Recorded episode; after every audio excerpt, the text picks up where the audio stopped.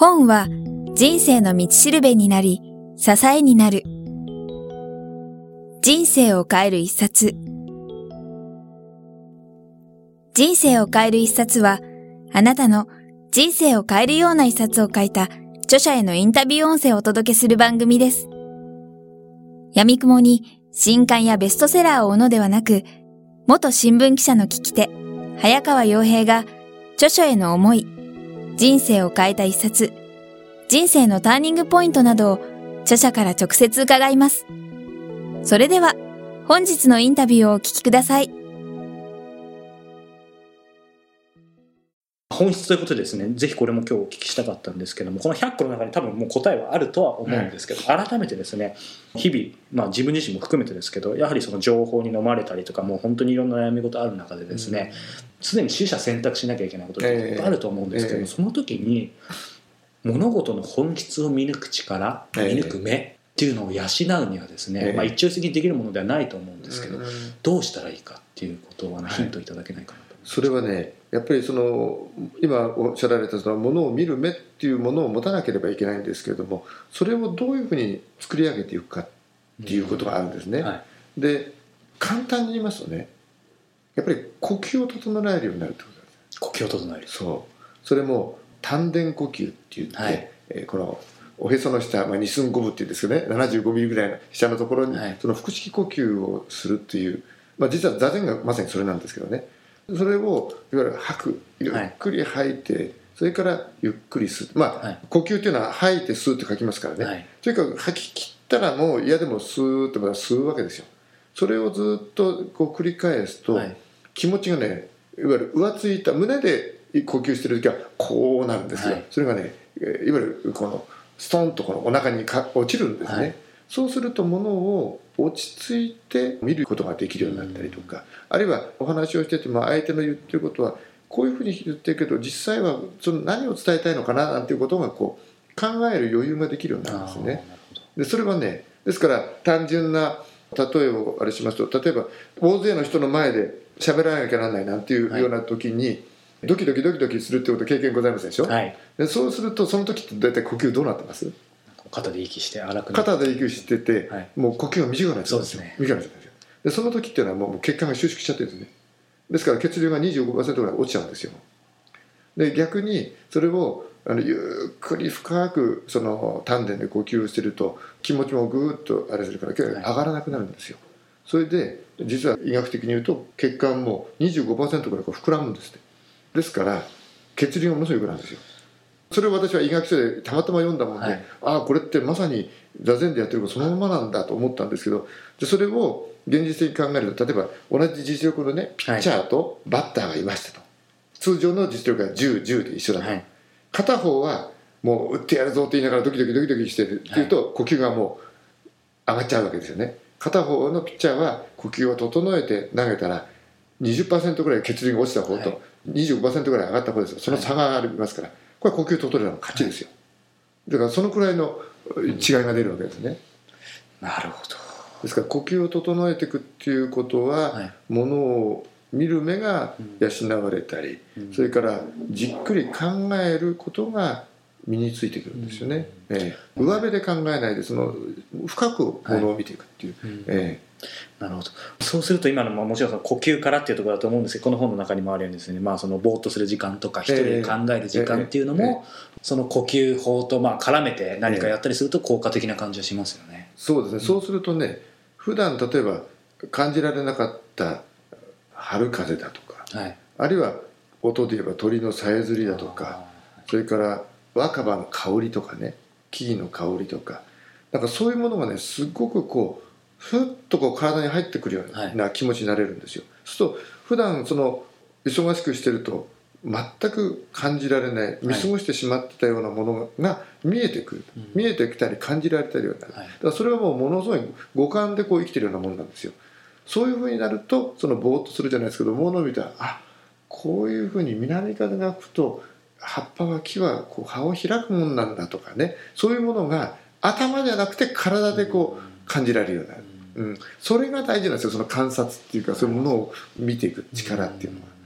考えるよりも感じるっていうこともありましたよね。ええ、ですから感じてそしてこれなんでだろうって考えればいいんですよ。だからみんな逆なんですね、はい、考えちゃってこうなるはずだと思うからそれがそこがいわゆる縛られる固定観念ができちゃうわけですよ、はい、なるほど。ありがとうございますここまでですね全シンプル生活のすべにかなりフォーカスしてお話伺ってきたんですけども少しですねパーソナリティについて改めて伺いたいんですけども増野さんご自身ですね今までもう相当いろんな経験されてきてですね辛いというか苦しかったことも当然あったと思うんですけども、えー、まあ、一つまた挙げるのって難しいかもしれないですけど今までの人生で、まあ、強いて言うのは一つその苦しかったことってどんなことがあったのかそれをどのように乗り越えたのか、えっていうあたりをですね何か印象的なエピソードがあれば教えていただきたい。そうですね。やっぱりあの人生山あり谷ありですから辛いことっていうのはいろいろありますよね。でその中でもやっぱり私の中で一番、まあ辛かったというか大変だったっていうのは仙台住職を失った時といいましょうかね。自分の父親でもあるんですけれども。というのはあの仙台住職は、まあ、私はバトンタッチしても住職になっておりましたけれども、はい、このお寺を52年住職を務めてきましたからもう本当にもう誰もがもう分かるし生き字引みたいなもんだったんですよね。で亡くなったのは今から2年半前なんですけれども年齢はまあ87ではあったんですが、はい、ずっと元気でおりましたからその前日も3時間も草取りもしてましたしね。私もその亡くなる日も普通に朝会ってちょうど私は現場を指導に行くんで今日現場行ってきますよって言ったら気をつけて行ってこいよって言われてたですからまさかまだその日に亡くなっちゃうんだ夢にも思ってなかった。例えばこう病を患って寝てたということであればなんか心の準備みたいなのが少しずつこうできますよね。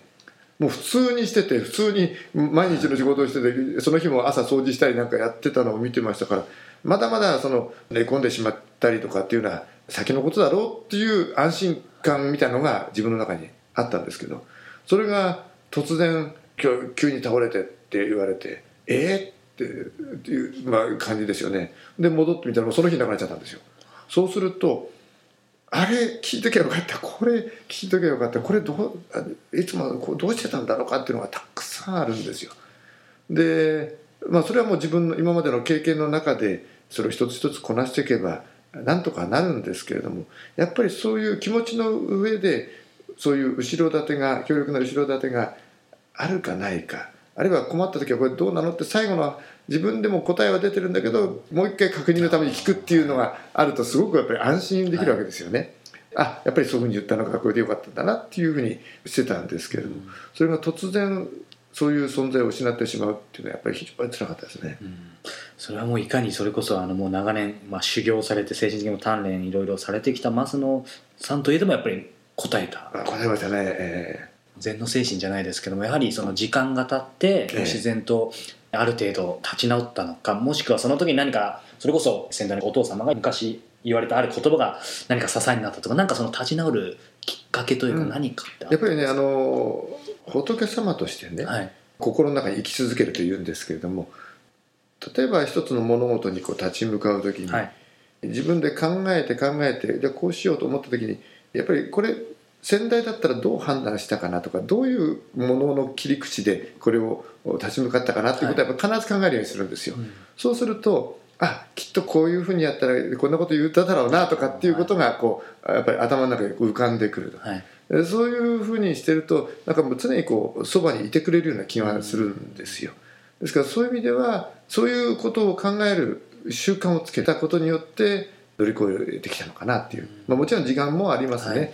であとはどういうふうにその意思をついていくかっていうことを常にやっぱり考えてますね、はい、えー、なるほど。ありがとうございます。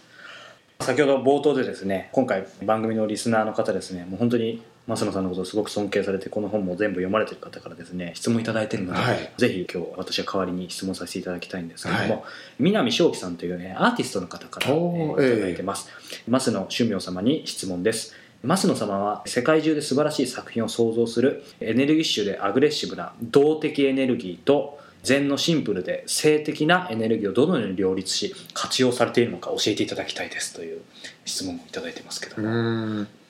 道と、はい、まあ、禅では情というんですけど性というね、はい、これは一緒なんですよ。一緒。一緒。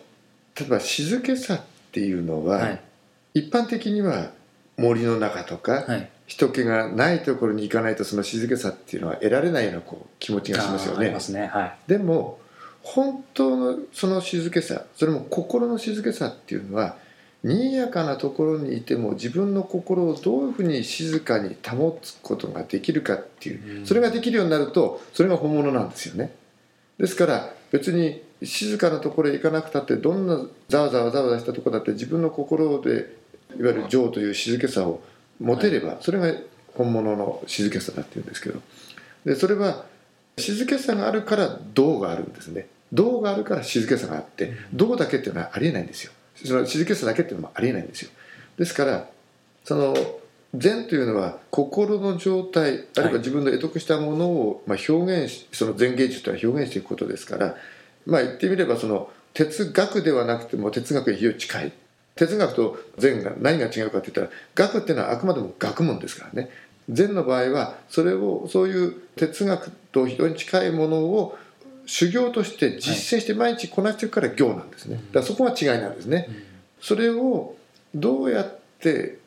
表現するかっていった時に当然その静けさっていうものが常について回るんですけどもそこに注ぐエネルギーっていうのは言ってみれば銅なんですね、はい、ものすごいこうエネルギーがぐわーっと一瞬にこういくわけですよ。ですから物事って銅だけでは成り立たないしありえないそれから情だけでも成り立たない、はい、これが両方があることによってお互いがお互いを引き立て合って一つのものを作り上げていくわけですね。ですから一人の人の生活においても静けさもあるからものすごい活動がある。エネルギーがあるからその静かな時間もあるってこういうお互いにそれが引き立て合うから価値があるんですよね。えー、なるほど。深いですね。ありがとうございます。